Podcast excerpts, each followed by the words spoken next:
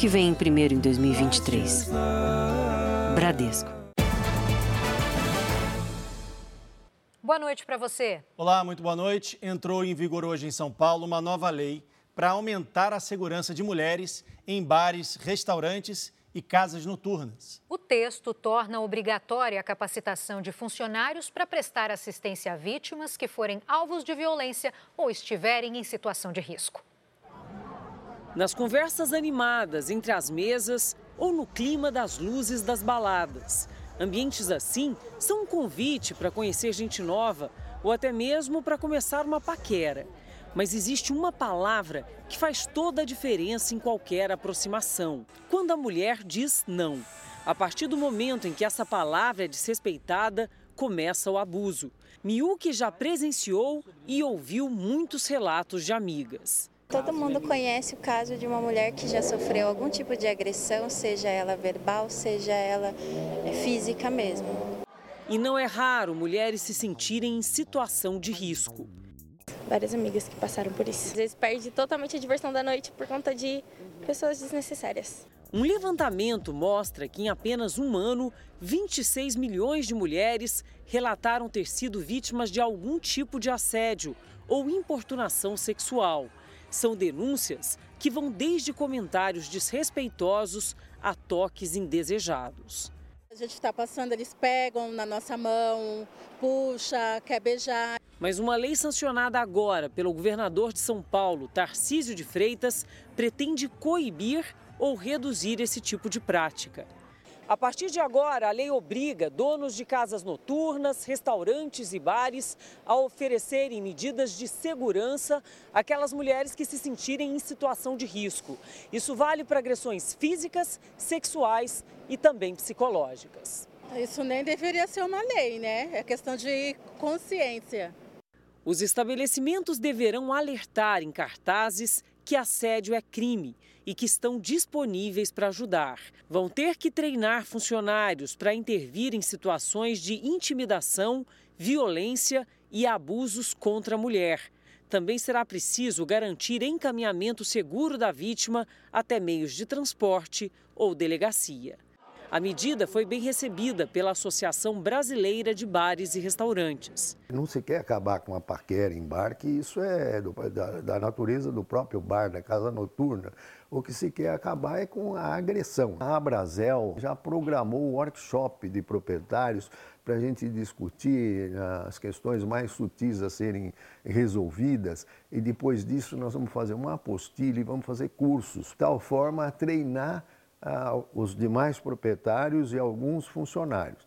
A lei traz um protocolo semelhante ao adotado na Espanha no caso do jogador Daniel Alves, preso após ser denunciado por estupro em uma casa noturna. Eu acredito que isso, a, a falta de respeito com as mulheres na rua na noite vai diminuir bastante com essa lei. Um motorista de aplicativo salvou uma mulher que fugia do marido em Águas Lindas de Goiás. O homem ficou pendurado no carro na tentativa de impedir a fuga. Uma câmera instalada no veículo registrou os momentos de tensão.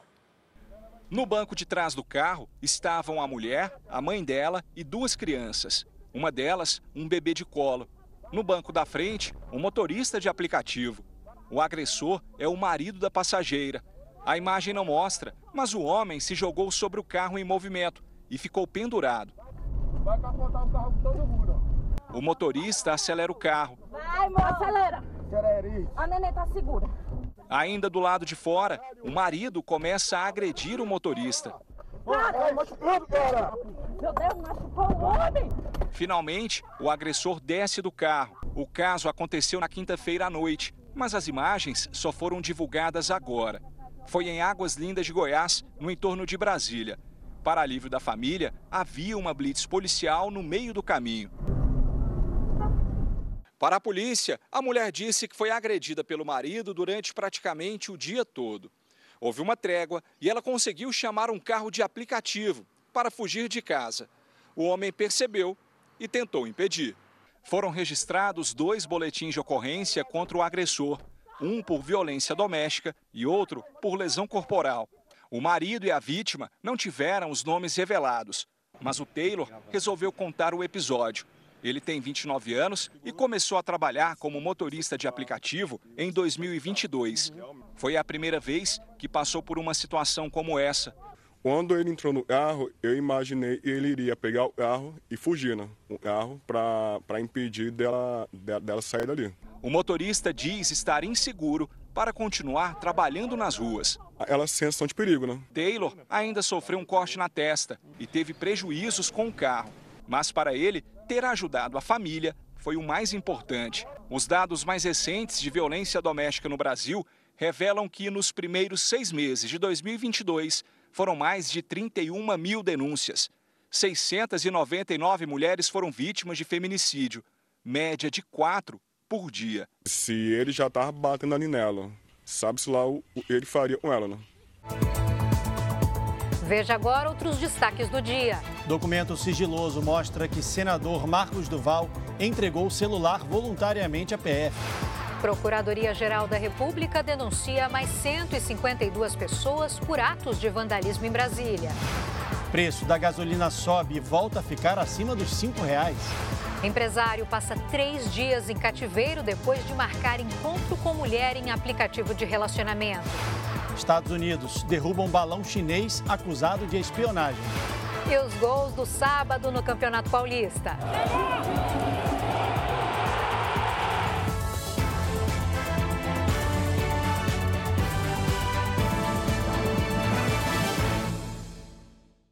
Oferecimento: cartões Bradesco, muito mais benefícios.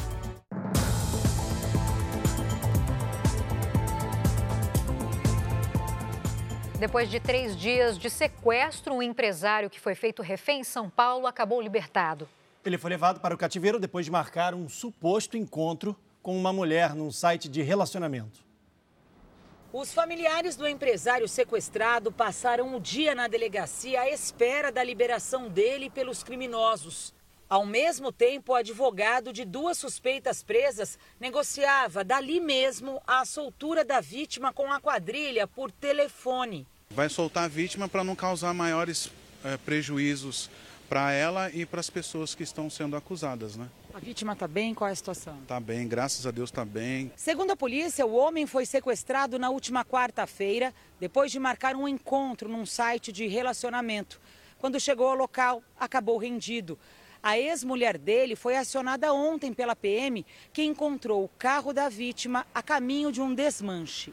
O homem e a ex-mulher são donos de uma empresa e possuem uma conta conjunta. Ela disse que durante a noite, né, naquele período que ela estava no DP, estava tendo várias movimentações bancárias na conta conjunta com o ex-marido. E que o celular do ex-marido estava dando a localização na rua Maravate. Os PMs seguiram para o endereço, esta casa que fica numa comunidade na zona norte da cidade. E lá encontraram duas suspeitas com o celular do refém. Estavam ali só fazendo a, a parte financeira da quadrilha que é a transferência do Pix, né, das vítimas. As mulheres não revelaram onde estava a vítima e foram detidas. Só no meio da tarde, quase 12 horas depois do início da negociação, o empresário foi libertado. Minutos depois, um dos sequestradores telefonou do cativeiro para o advogado para confirmar se a vítima já estava na delegacia. Está bem, aparentemente, está lá dentro agora prestando esclarecimento. Está volta e vamos aguardar aí o desfecho. Os sequestradores ainda não foram localizados e o prejuízo da vítima não foi divulgado. Um pedreiro morreu no desabamento de uma casa na zona oeste do Rio de Janeiro. O imóvel passava por reforma. Minutos depois do desabamento, moradores e bombeiros ajudaram a socorrer as vítimas. O acidente aconteceu quando quatro pedreiros chegaram para trabalhar na reforma do imóvel. Alain Feliciano da Silva, de 40 anos, morreu na hora. Um segundo funcionário ficou ferido e está internado com um quadro clínico estável. Outros dois trabalhadores não se feriram. Disse que saiu para tomar café, né? Aí aconteceu isso aí. A casa ficou destruída. No meio dos escombros, só restou uma parede no fundo do terreno. O imóvel estava vazio havia anos e tinha acabado de ser vendido. A casa, na época que eles moravam aqui, era bem arrumada, bem feita, era nova. Técnicos da Defesa Civil estiveram aqui no local, mas precisaram fazer a vistoria do lado de fora, tamanha a destruição do imóvel. As causas do acidente ainda estão sendo apuradas, mas a principal suspeita é de que houve falhas na obra de adaptação da casa para um ponto comercial. O que sobrou do portão de metal na entrada mostra que parte da reforma já havia sido feita. A Defesa Civil agora procura o responsável pela obra. Em Campo Grande, profissionais que trabalham em unidades básicas de saúde estão sob investigação. A Secretaria Municipal e a polícia querem saber se houve negligência no atendimento prestado a uma criança que pode ter sido vítima de maus tratos e não sobreviveu. Sofia de Jesus tinha dois anos e morreu supostamente pelas agressões provocadas pela mãe e pelo padrasto. Na semana passada, ela foi trazida até esta unidade de saúde já sem vida e com várias lesões pelo corpo. Na delegacia, a mãe da criança confessou que batia nela como forma de correção. O laudo médico apontou que Sofia rompeu a coluna cervical e teve hemorragia, Mãe e padrasto foram presos. Jean é o pai biológico de Sofia e chegou a denunciar sobre lesões que viu no corpo da filha. Tentou, através da Defensoria Pública, a guarda da criança, mas foi vencido pela burocracia. É um negócio muito complicado. Você vai num canto, manda para outro, manda para outro, entendeu? Então, assim, você não, não tem para onde você correr. Um levantamento da Secretaria Municipal de Saúde apontou que por mais de 30 vezes, Sofia passou por atendimentos em unidades de saúde num curto espaço de tempo. Os registros chamaram a atenção. Agora, médicos, enfermeiros e funcionários da assistência social estão sendo ouvidos para a investigação. A polícia e a Prefeitura de Campo Grande querem entender se houve desatenção ou até mesmo omissão dos funcionários em não levar o caso ao conhecimento do Conselho Tutelar. Nós não recebemos nenhuma notificação da, da rede de saúde com relação a essa criança. O pai da criança acredita que se algum funcionário da saúde tivesse percebido e denunciado o caso, o desfecho poderia ser outro. Porque se você fosse no Conselho Tutelar e procurasse saber o nome da mãe, até o nome da Sofia, ia ver que tinha boletim de ocorrência por maus tratos. A Prefeitura de Campo Grande informou que abriu uma sindicância para apurar o caso. A defesa do padrasto e da mãe de Sofia diz que vai analisar o inquérito antes de se manifestar. Um ambulante foi baleado durante um tumulto numa loja de frutas e hortaliças em Copacabana, na zona sul do Rio. Um vendedor do local e um cliente se desentenderam e começaram uma briga. Cláudio Veríssimo Freitas, de 44 anos, não participava da discussão e acabou atingido por dois disparos. Ele não resistiu. O atirador não teve o nome divulgado. A polícia investiga o crime. O médium João de Deus foi condenado a mais 48 anos e seis meses de prisão por crimes sexuais cometidos contra cinco mulheres em Abadiânia, Goiás. Os casos aconteceram entre 2015 e 2016. As vítimas serão indenizadas em 60 mil reais cada. A defesa de João de Deus informou que vai recorrer da decisão. Ele segue em prisão domiciliar. O motorista de um carro morreu depois de colidir de frente com um caminhão em uma rodovia do Rio Grande do Sul, perto da cidade de Sertão. Com o impacto, o veículo ficou partido ao meio. O condutor do caminhão ficou ferido e foi encaminhado para o hospital. A polícia investiga as causas do acidente. O consumidor ganhou mais uma ferramenta para reduzir as chamadas telefônicas abusivas. Aquelas que, via de regra, são feitas por empresas que tentam vender produtos ou algum serviço. É o site Qual Empresa Me Ligou, que, como o nome já diz, vai permitir a identificação da empresa por trás da chamada indesejada. Antes da entrevista começar, o telefone da dona Vera tocou. Não fala? Não, só deu boa tarde. A aposentada nem sabe dizer quantas ligações como essa recebe durante o dia. Ou é banco, ou é empréstimo, ou é loja. É sempre assim. Aproximando a data de recebimento da aposentadoria, Tu pode te preparar que teu celular é o dia inteirinho chamando. Mais de um milhão de números telefônicos foram cadastrados na plataforma Não Me Perturbe só em 2022 em todo o país. A ferramenta permite o bloqueio de chamadas indesejadas. O sistema fechou o ano passado com 11 milhões de números bloqueados. O Brasil ocupa o primeiro lugar no ranking mundial de chamadas indesejadas há cinco anos. A Agência Nacional de Telecomunicações identificou que 80% das ligações feitas atualmente no país são realizadas através de sistemas de disparos massivos. Estas chamadas são consideradas abusivas. Para tentar minimizar o problema, a Anatel lançou um novo serviço, o site Qual Empresa Me Ligou.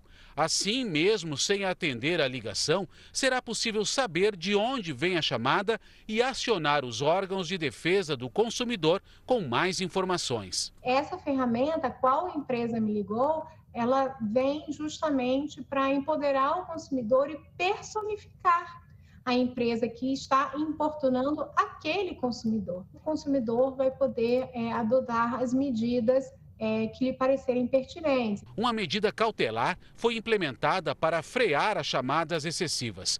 Em apenas seis meses, a iniciativa deu resultado. Cada cidadão brasileiro deixou de receber cerca de 200 chamadas. Só este ano, as gigantes da tecnologia demitiram juntas quase 83 mil profissionais. No ano passado inteiro, quase 160 mil trabalhadores da área perderam seus empregos em todo o mundo. Os números assustam quem pretende ingressar no setor.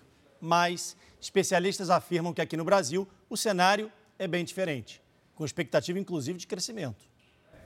Quando terminou o curso de engenharia elétrica e de telecomunicações dois anos atrás, a Larissa já saiu da faculdade contratada. E há pouco tempo teve uma proposta ainda melhor para trabalhar nessa empresa. Não faltam vagas na área para quem se dedica na parte de, de tecnologia, na parte de engenharia. É, posso falar do meu mercado aí de eletrônica e telecomunicações, então é, realmente tem, tem vagas. A fábrica que desenvolve equipamentos para monitorar a produção de indústrias ampliou as contratações de profissionais de tecnologia. Em apenas um ano, no ano passado, a gente contratou mais de 70 pessoas e somente em 2023 mais 30 colaboradores foram acrescidos ao nosso time. Então, a gente está em um, uma demanda muito ascendente de contratação e isso não vai mudar nos próximos anos. O país forma menos profissionais de tecnologia da informação do que o mercado necessita. Um estudo prevê que até 2025 as empresas vão precisar de quase 160 mil novos especialistas a cada ano. Mas, ao mesmo tempo em que se anima com as oportunidades, o pessoal dessa área também está de olho no que acontece fora do Brasil uma onda de demissões em grandes empresas de tecnologia. As quatro maiores companhias do setor fizeram cortes, com a demissão de 50 mil funcionários. Segundo um levantamento, no ano passado, mais de mil empresas dispensaram quase 160 mil profissionais em todo o mundo. Nesse ano, já houve quase 83 mil demissões. É um ajuste, segundo este professor, pela possibilidade de desaceleração da economia mundial e também porque na pandemia houve muitas contratações. Num cenário em que a perspectiva de crescimento do setor não é tão grande assim, é natural que você tenha que fazer ajustes de custos, né? E essas pessoas que foram contratadas, principalmente as mais novas, acabam uh, sendo impactadas nesse momento de ajuste. No Brasil, o setor não deve seguir o mesmo caminho, diz o professor. A gente não teve esse crescimento tão robusto e forte aqui no Brasil em termos de contratações que essas empresas tiveram lá fora.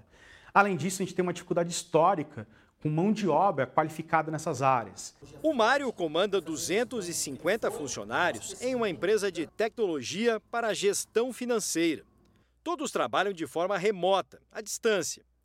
Só nos últimos dois meses, ele contratou 25 profissionais e tem mais 17 vagas abertas. A demanda é enorme por profissionais de tecnologia. Então, para os jovens que estão iniciando a carreira e quem gosta desse assunto, né, tecnologia, enfim, é uma área que, é, no, na nossa visão, vai se desenvolver, vai crescer muito nos próximos anos. E um levantamento da Confederação Nacional da Indústria também aponta crescimento de vagas de nível técnico no setor neste ano. Mais de 70 mil postos de trabalho devem ser abertos no país. E olha só, fazer um curso de especialização é o melhor caminho para garantir uma vaga. Tudo é milimetricamente calculado. A trena não pode sair um minuto da mão. Cada detalhe é anotado. Aqui é a turma da construção civil. A aula prática de hoje é para identificar os pontos de água quente e fria dentro da casa. O Marcos é professor de curso técnico e destaca a importância da qualificação para encontrar um emprego. É fundamental para quem quer atuar na construção civil buscar essa, essa qualificação, porque o técnico em edificações, primeiramente, ele é um profissional que é chave na construção civil. Ivan tem 43 anos e é formado em educação física. Por causa da pandemia e do isolamento social, as oportunidades na área dele ficaram escassas. Desempregado, foi incentivado pelo sogro, que é engenheiro civil, a ingressar na área da construção. Hoje faz o curso técnico de edificações, profissional que ganha em média R$ 2.800 no país. O técnico ele você está no front, você está na frente, você bota a mão na massa. Vejo isso como um, um agregar conhecimento daquilo que eu quero para minha vida. Agora eu quero respirar construção civil. Os cursos técnicos têm a duração de um a dois anos. O pré-requisito para ingressar é estar cursando ou já ter concluído o ensino médio. Segundo o Observatório Nacional da Indústria, setor vinculado à CNI, além da construção civil, as áreas que vão precisar de mais profissionais este ano são logística, transporte, eletroeletrônica e tecnologia da informação. As mensalidades dos cursos custam em torno de 300 reais. Há também a possibilidade de bolsa para algumas áreas. O desafio é encontrar a oportunidade que tem na sua região e o curso certo com qualidade. Os Estados Unidos derrubaram um balão chinês que sobrevoava o país há pelo menos dois dias. O balão foi abatido pelos militares sobre o Oceano Atlântico quando passava pela costa do estado da Carolina do Sul. O governo americano afirmou que esse seria um voo com características de espionagem. A China negou, disse que o dispositivo era para pesquisas meteorológicas. Por causa do incidente, o secretário de Estado americano Anthony Blinken adiou uma visita que faria a Pequim. Hoje, o Pentágono afirmou que há outro dispositivo, esse estaria sobre a América Latina, mas ainda não está clara a localização exata desse segundo balão. Rússia e Ucrânia anunciaram a troca de quase 200 prisioneiros de guerra. O Kremlin afirmou que 63 soldados voltaram para casa. Enquanto isso, a Ucrânia contou o retorno de 116 prisioneiros de guerra, entre eles soldados que combateram em Mariupol e também guerrilheiros que lutaram na região de Kherson. O governo americano anunciou uma nova ajuda militar equivalente a mais de 11 bilhões de reais para a Ucrânia. O pacote inclui munição e foguetes que podem atingir alvos a grandes distâncias. O procurador-geral americano ainda autorizou o uso do dinheiro russo apreendido no país na ajuda à Ucrânia. Veja a seguir: incêndios florestais deixam mortos e situação ainda está fora de controle no Chile. Vídeos com brincadeiras de mau gosto viralizam no Japão. Senador Marcos Duval volta a se contradizer, desta vez sobre a apreensão de celular.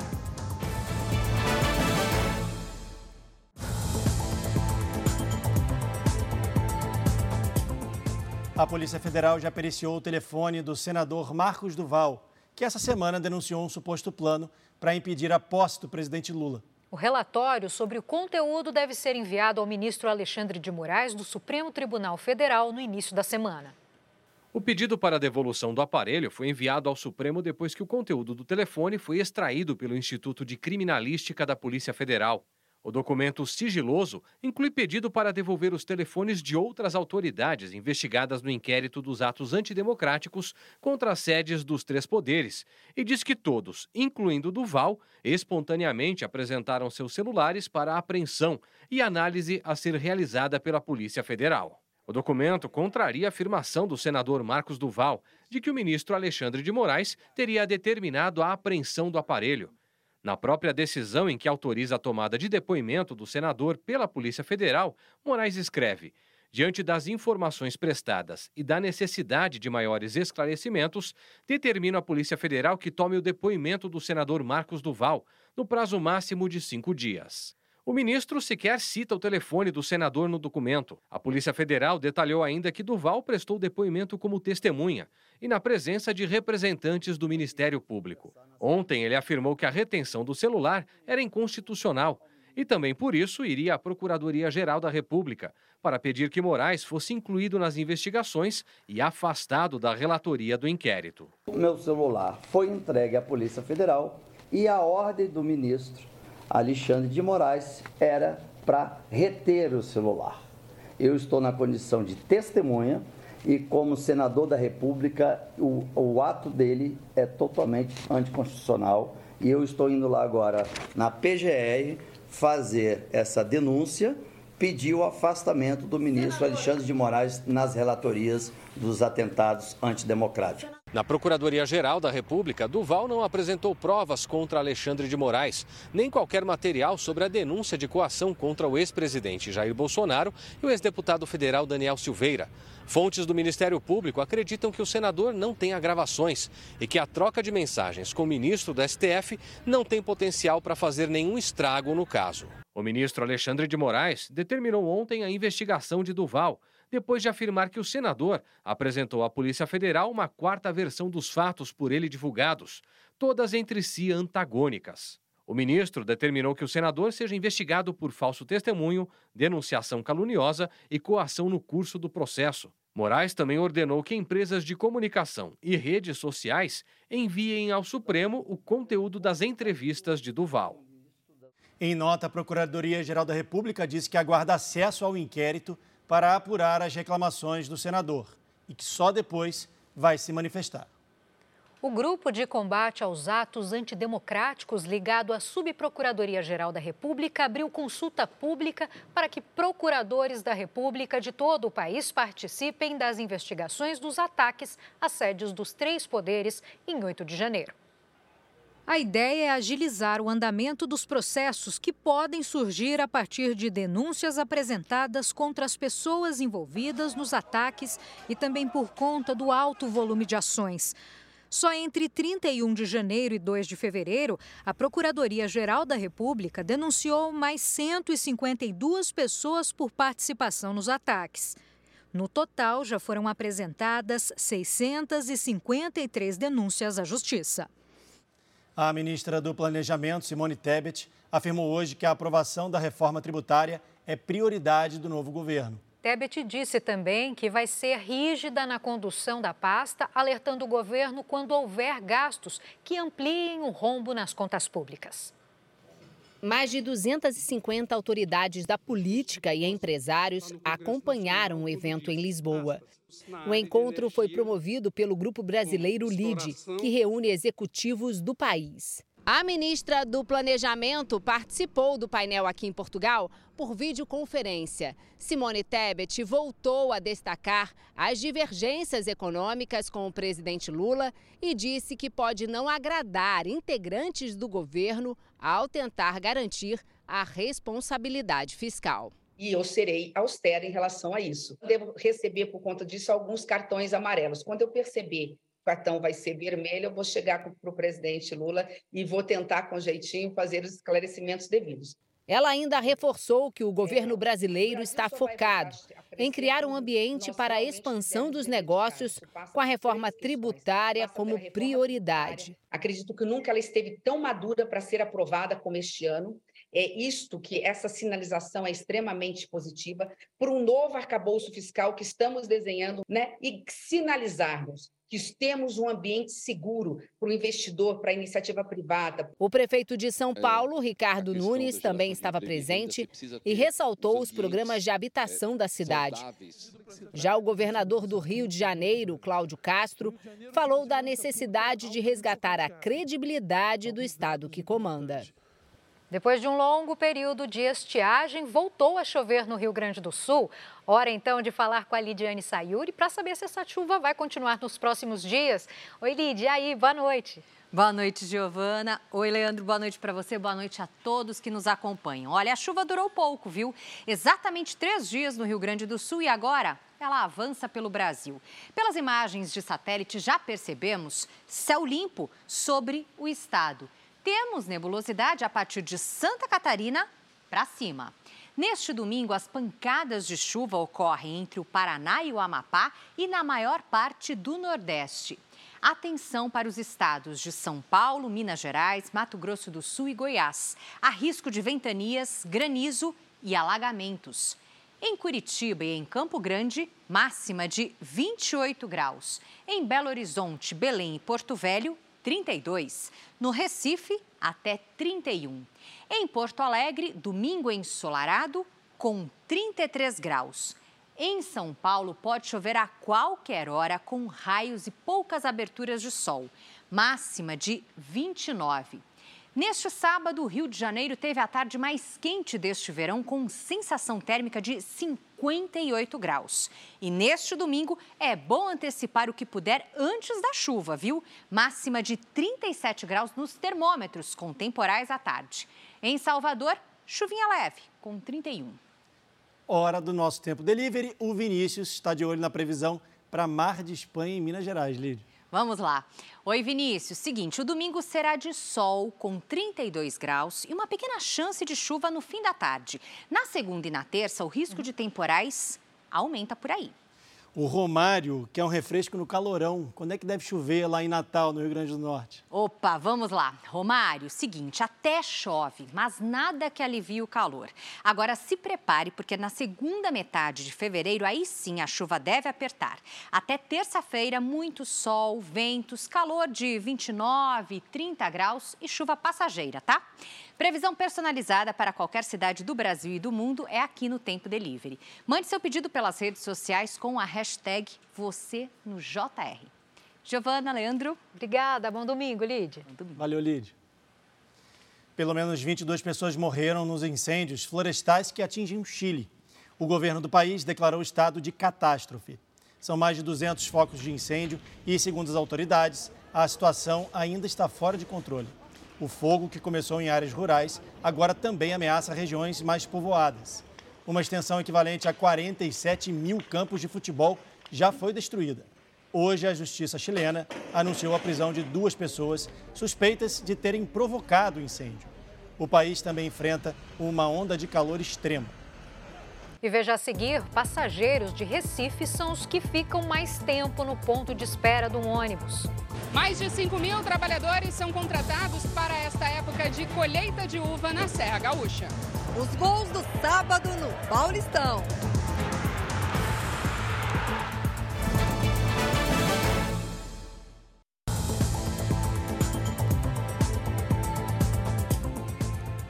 Funcionário que não está doente, mas passa em consulta médica para pegar um atestado e faltar do trabalho pode estar mais perto do que imagina de uma demissão por justa causa. Se constatar que o paciente está fingindo, o médico pode escrever um código no atestado para avisar o empregador. E esse registro valida a demissão.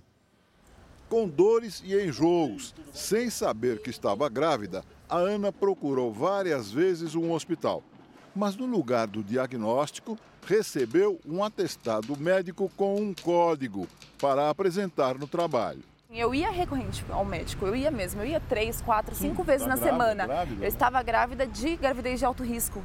Tanto é que meu filho é prematuro. Esse atestado em si que ele, que ele me deu, ele não me examinou. Quando viu o documento, a patroa da Ana ligou no hospital.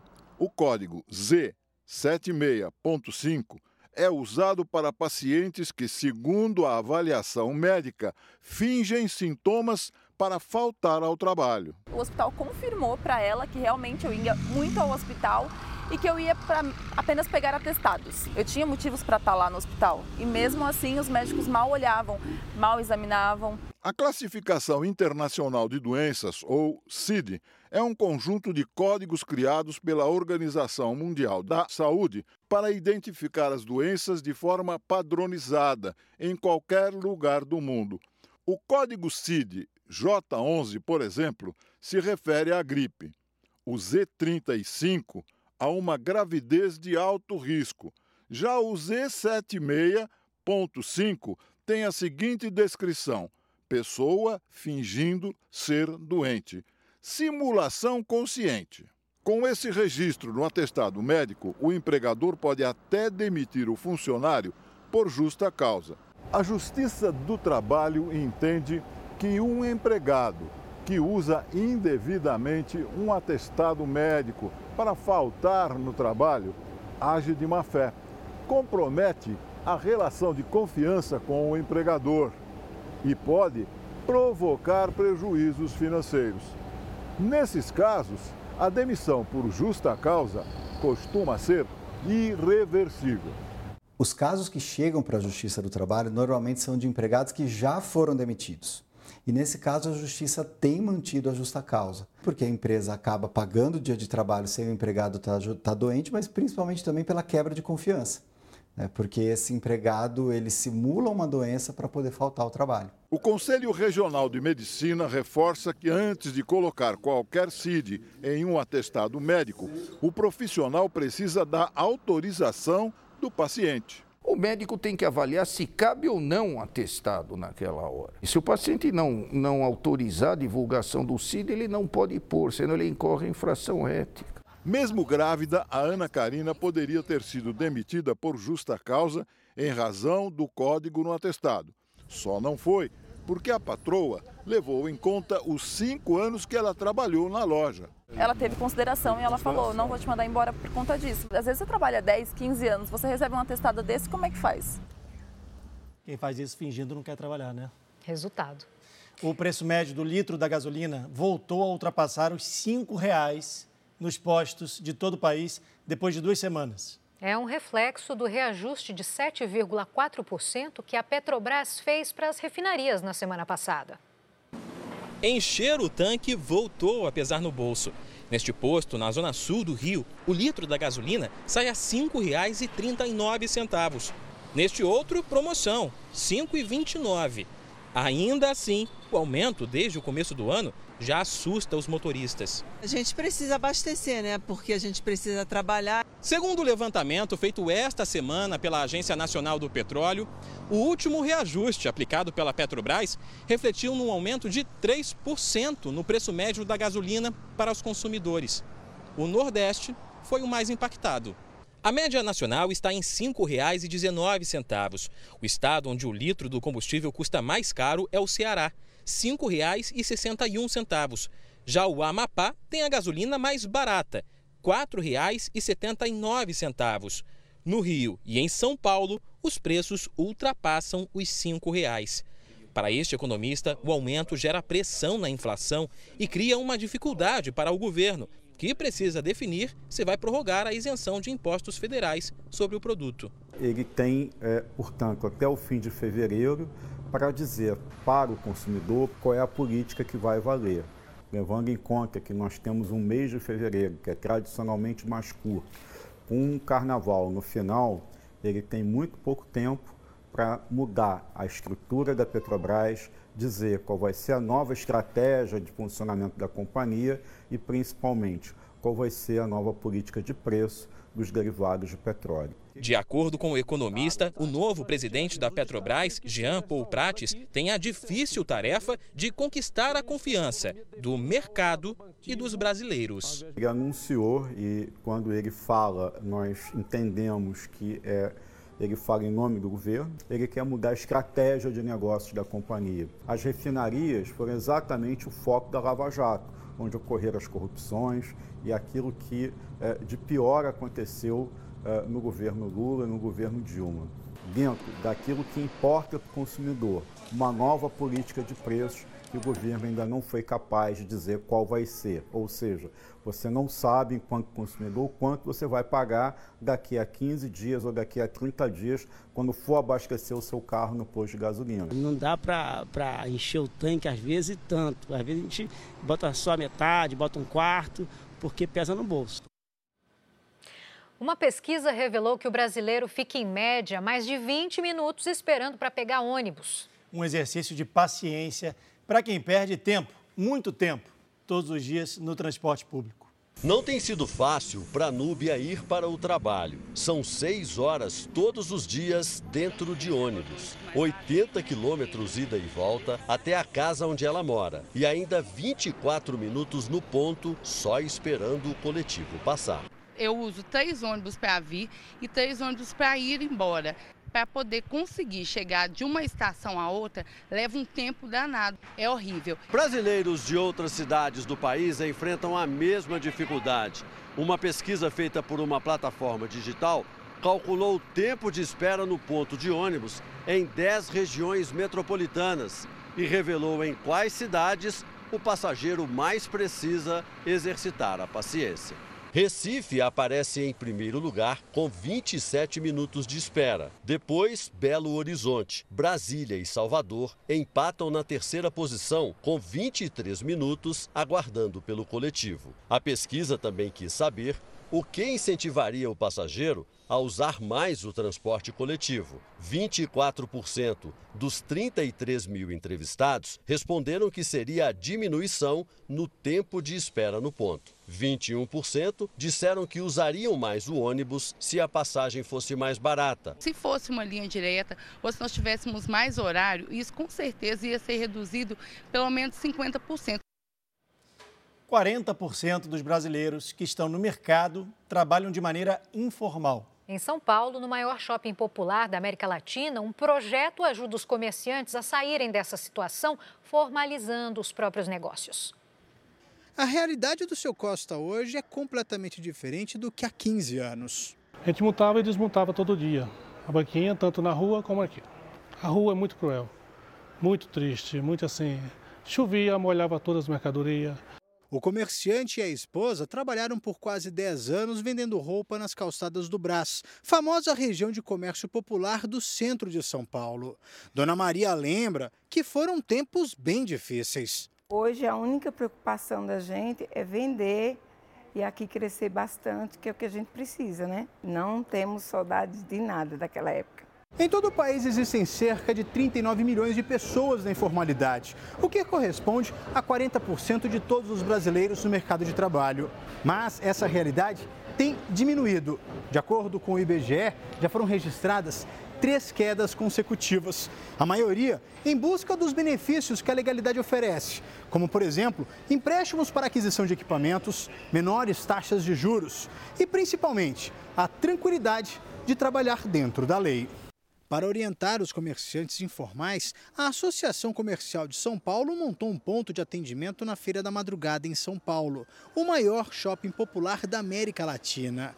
Cerca de 30 mil comerciantes passam por aqui todos os dias e têm a oportunidade de tirar as dúvidas de como formalizar o negócio. Desde a concessão de empréstimos, desde a contratação de funcionários, é, desde o relacionamento com fornecedores tudo isso é, é um benefício que somente a pessoa formalizada detém no seu negócio. Luciano buscou a regularização e mudou completamente a forma de trabalhar. Hoje tem uma loja no shopping. Faz tudo direitinho dentro da lei. Se sente muito mais seguro do que antes da mudança. Na rua também eu já perdi muita mercadoria também, né? Vinha rapa, vinha fiscalização. Aí surgiu essa oportunidade de a gente se trabalhar na feira da madrugada eu aproveitei de lá para cá, aproveitei a oportunidade e estou aqui até hoje. Tem me ajudado muito. Começou no Rio Grande do Sul a época de colheita da uva. Para dar conta de tanto trabalho, produtores de vinho e de espumante devem contratar mais de 5 mil profissionais. A imagem é de encher os olhos. Os parreirais gaúchos estão fartos. No ar, um aroma que aguça o paladar. É daqui do Rio Grande do Sul que sai quase toda a produção de vinhos, espumantes e sucos de uva do Brasil. Com tanto trabalho, as vinícolas precisam de mão de obra extra para dar conta neste período de colheita. Por isso, mais de 5 mil funcionários temporários foram contratados, segundo dados da Federação das Cooperativas Vinícolas do Estado. A uva ela ainda não está tão mecanizada e demanda de colheita feita manual. E isto ela precisa sim uma mão de obra bastante, um tanto até especializada, que a gente está com dificuldade de encontrar mesmo. Apenas esta vinícola gaúcha deve receber cerca de 75 milhões de quilos de uva. Entre novembro e dezembro, 80 vagas temporárias foram preenchidas para a organização dos processos de safra. Outros 100 profissionais foram contratados para suprir as demandas extras. A Estela foi contratada neste período pela maior cooperativa vinícola brasileira.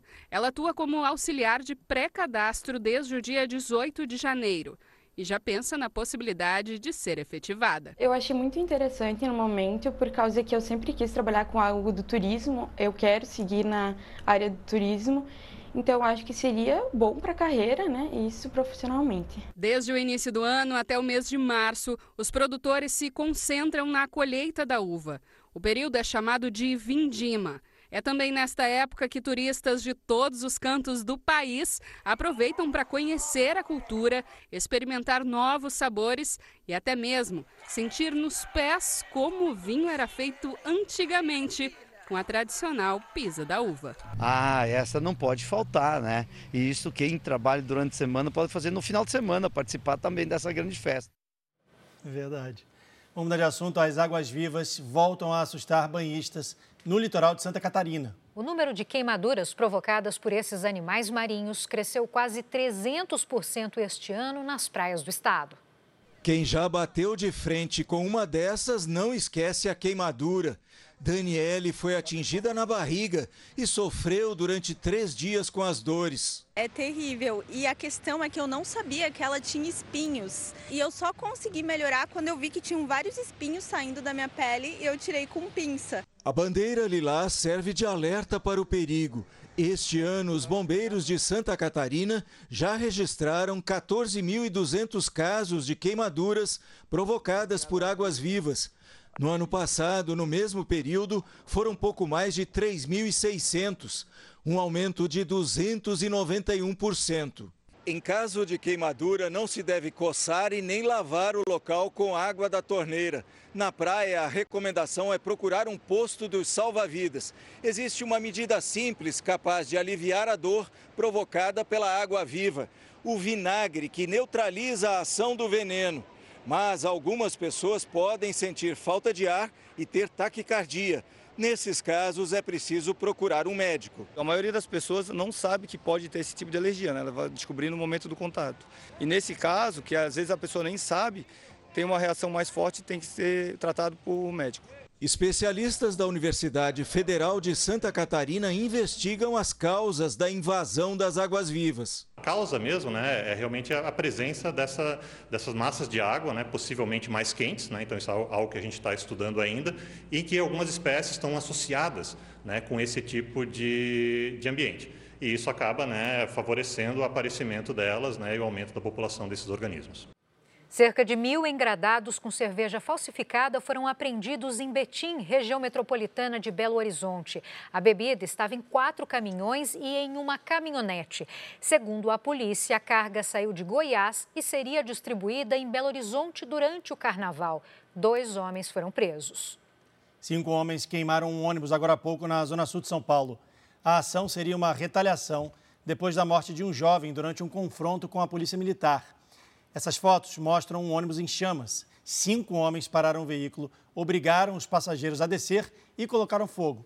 Os bombeiros foram acionados para controlar o incêndio. A polícia faz buscas pelos suspeitos na região da Vila Inglesa. Veja agora os destaques do Domingo Espetacular.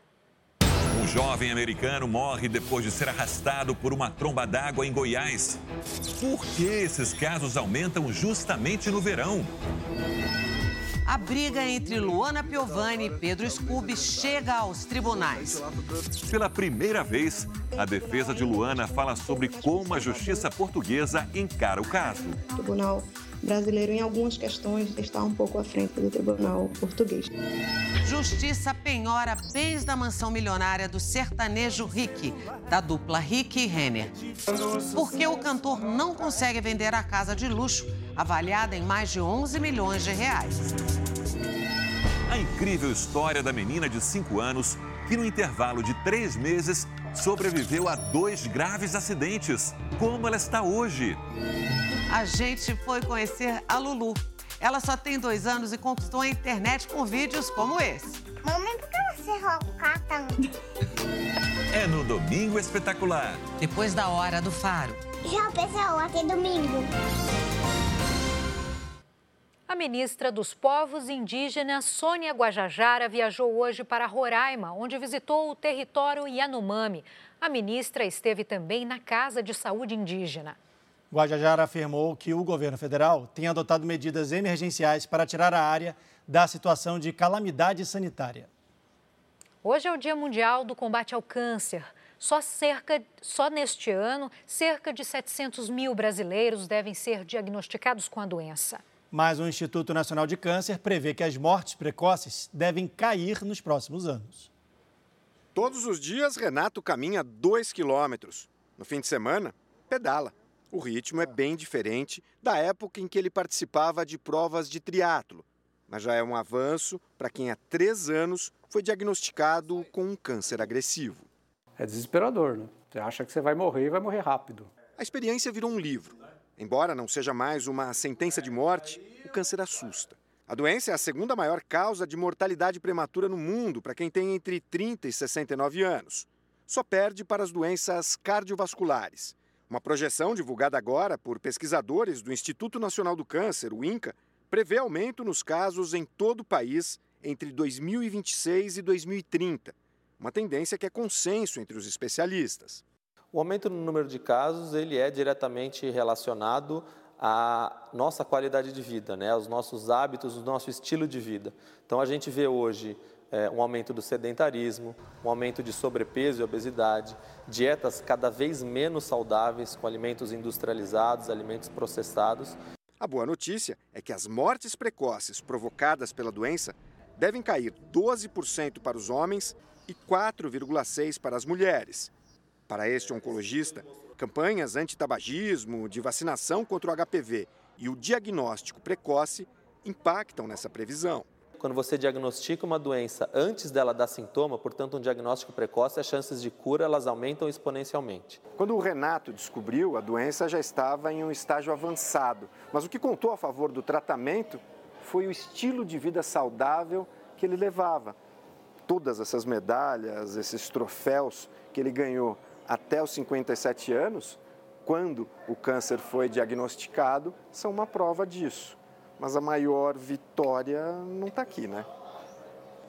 É, a, a, maior vitória é o fato de eu estar tá vivo, né, de eu estar tá bem fisicamente, né, e poder contar e divulgar isso. Existem alguns estudos que mostram que a prática regular de atividade física, por exemplo, e outros métodos de vida saudável reduzem o risco de uma reincidência, de uma recidiva da doença. Viver hoje, para mim, é estar bem, poder fazer o que eu gosto, o que eu quero, pedalar, caminhar, conviver com a minha família.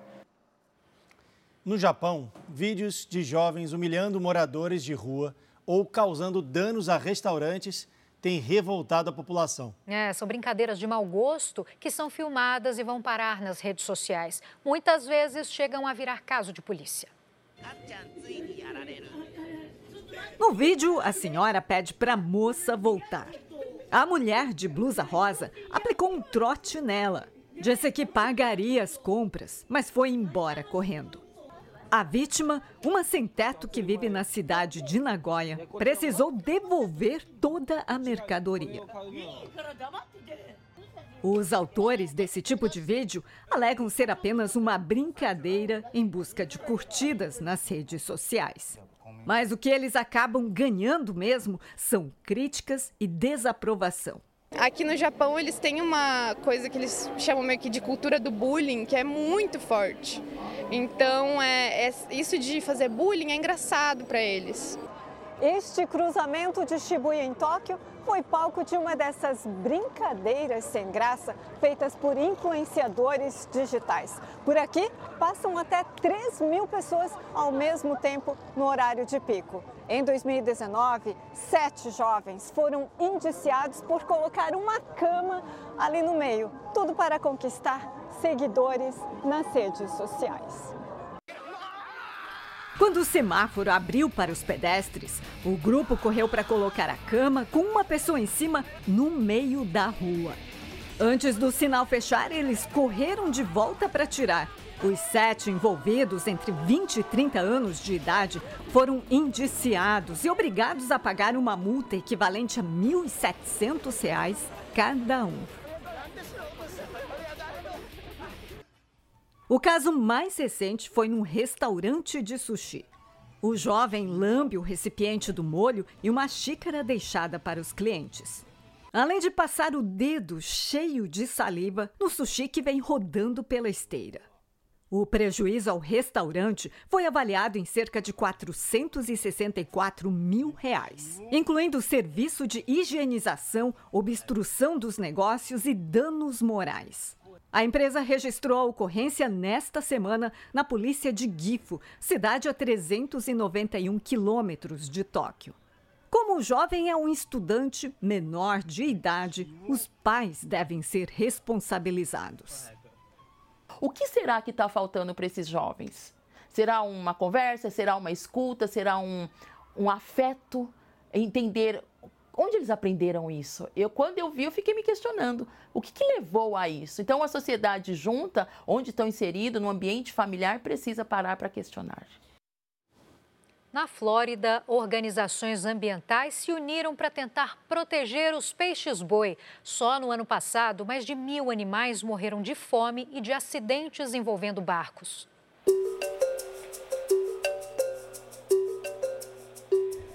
Os peixes-boi são mamíferos aquáticos.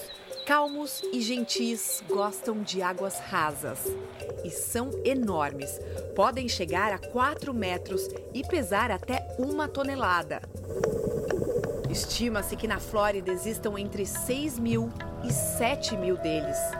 A presença dos animais tem atraído mergulhadores, mas o número tem caído drasticamente a cada ano. Em 2022, mil peixes-boi morreram. Essa espécie se alimenta basicamente de algas marinhas e é em nascentes como essa daqui que eles vêm procurar por comida, principalmente de novembro a abril. Nos outros meses, os peixes-boi podem ser vistos nos estados do Texas e em Massachusetts. Mas por conta da poluição das águas, quase não há alimento. Muitos animais morrem de fome ou de complicações de saúde relacionadas à desnutrição. Outro problema são os acidentes com barcos. Animais são atingidos pelas hélices dos motores. Aqueles que não morrem carregam marcas permanentes. O doutor James Powell, biólogo e especialista em peixes-boi, diz que um outro fator coloca a espécie em risco. É a maré vermelha, um evento em que as algas tóxicas se proliferam descontroladamente. Os animais podem inspirar a toxina na superfície da água ou até se alimentar delas, o que pode levar à morte, conta Powell. A boa notícia é que existem organizações ambientais que cuidam da preservação desses mamíferos. Um dos maiores projetos é o Salve Crystal River, o nome aqui da cidade que fica no estado da Flórida e é considerada um refúgio para os peixes-boi.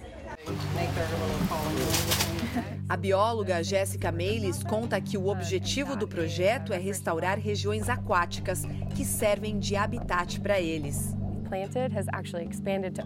Uma das tarefas é replantar algas e manter as áreas limpas.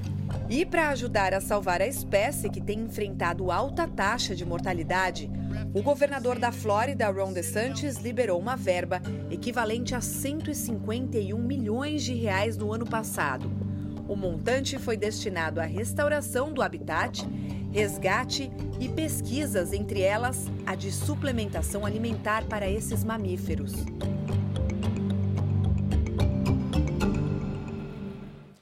E agora, olha essa: em Portugal, um cachorro que completou 30 anos, foi considerado o mais velho da história pelo livro dos recordes. Bob nasceu em 1992 e vive com a família em uma área rural da cidade de Leiria. Ele desbancou um pastor alemão australiano que viveu até os 29 anos e morreu em 1939. Para o tutor do Bob, viver no campo, se alimentar com comida humana e o amor que a família tem pelo animal foram fundamentais para a longevidade. O facto de nunca ter estado acorrentado na vida, eh, estar preso a uma corrente, acho que, hum, ou, ou uma gaiola, seja o que for, o Bobby, como nunca esteve preso, acho que aquela sensação de liberdade tem sido um fator também importante. Bob é um cão da raça rafeiro do Alentejo, típica de Portugal. A expectativa de vida desses cachorros é de 12 a 14 anos. Tá inteirão, Bob, hein? Muito fofo. Vamos falar agora do Campeonato Paulista. Amanhã tem mais um jogo ao vivo na tela da Record TV. Santo André e São Paulo se enfrentam a partir das quatro da tarde. E mesmo jogando no estádio do adversário, São Paulo terá torcedores que vão se sentir em casa, literalmente. No oitavo andar daquele prédio, muita ansiedade. A espera para ver o tricolor em campo sempre gera uma grande expectativa na família Cunha. Espero que seja tenha um bom desempenho, o Luciano faça um, o Caleri dois. E quando o jogo é em Santo André, na região metropolitana de São Paulo, a mobilização lembra a de quem vai ao estádio, mas sem precisar sair de casa. Um dos privilégios da família é a varanda do apartamento. Em dia de jogo do Santo André, este espaço se transforma num camarote com vista para o campo do estádio Bruno José Daniel. Daqui, eles também assistem aos treinos e acabam descobrindo alguns segredos do time. Sim, sim, a gente já tem mais ou menos uma noção da escalação, também de como o time joga. Quer dizer que se o Rogério Ceni precisar de alguma informação, dá Eu tô aqui para ajudar ele. e todos na família torcem para o São Paulo, até mesmo a mãe, que é corintiana, mas se rendeu ao tricolor por causa dos filhos. Vou torcer, vou torcer porque meus filhos, né, são torcedores, o meu marido, então eu vou. O Santo André vai muito bem no campeonato. Momento melhor para enfrentar um gigante não há. Um jogo grande, jogo importante para nós, jogando em casa. É... Ainda não, não perdemos, espero que essa invencibilidade ainda dure bastante. Já o tricolor é o líder do grupo B e tem a chance de ultrapassar o Santo André na classificação geral. Trabalhando bem essa semana, espero poder fazer um grande jogo, espero poder marcar gols e sair de lá com a vitória. Seja na arquibancada ou naquele prédio, a torcida promete cumprir a sua parte para fazer o São Paulo subir ainda mais no Paulistão. E olha, acabou há pouco o clássico entre Palmeiras e Santos pelo Paulistão.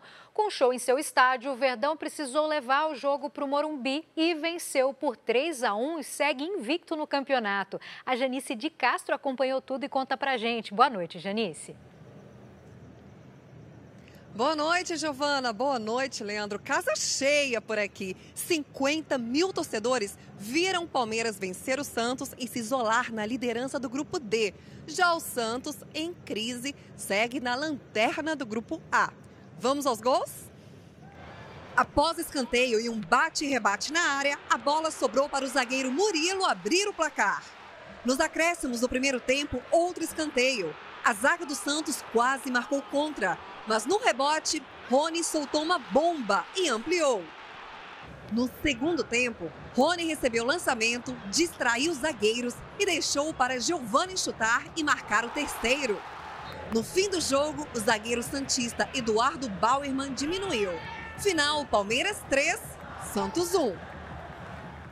O Paulistão teve mais três jogos hoje. Destaque para a vitória do Red Bull Bragantino, que assumiu a liderança do Grupo A. O Guarani recebeu o Bragantino em Campinas. O único gol do jogo foi do meia Bruninho. Final 1 a 0.